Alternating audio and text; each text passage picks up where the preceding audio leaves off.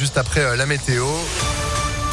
Et puis l'info à Lyon, Joanne Paravi, bonjour. Bonjour Phil, bonjour à tous. À la une, la situation de plus en plus alarmante en France. Elle continue de s'aggraver selon le ministre de la Santé Olivier Véran. 47 000 nouveaux cas enregistrés ces dernières 24 heures, plus de 10 000 personnes hospitalisées. Le taux d'incidence est lui repassé au-delà des 300 cas pour 100 000 habitants au niveau national. Notez que ce sont principalement les enfants, les 6-10 ans, qui sont les plus infectés.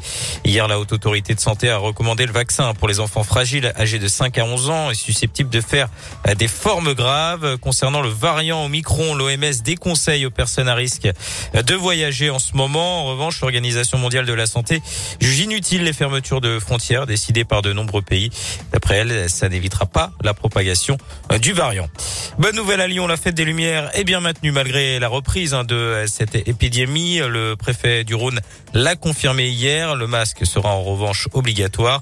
On est d'ailleurs à une semaine tout pile hein, de l'événement. La colline de Fourvière sera illuminée dès ce soir avec le célèbre Merci Marie.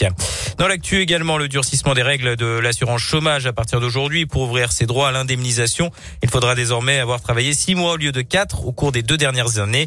Ça concerne les salariés dont le contrat prendra fin après ce 1er décembre.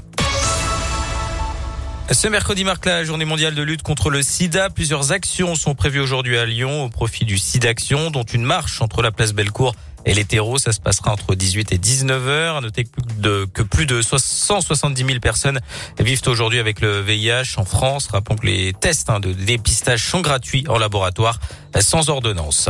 Deux individus interpellés après une agression sordide à Voiron en Isère, d'après le Dauphiné libéré.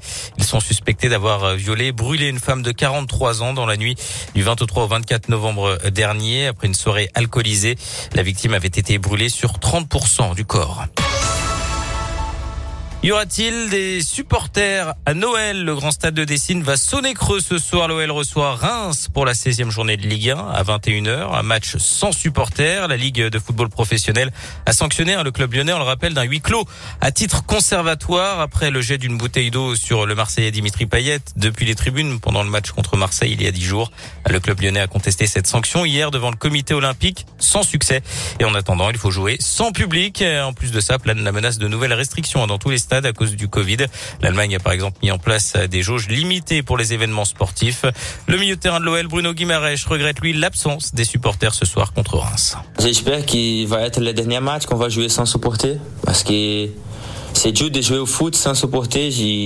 Ici à Lyon, j'ai vu qu'ils sont en train de faire vraiment la différence. Ils nous aident beaucoup, même quand le match est difficile. Toujours qu'ils sont avec nous ensemble, qu'on joue à 12. S'ils sont pas là, c'est différent. Et j'espère qu'on va les revoir le plus vite possible dans le stade.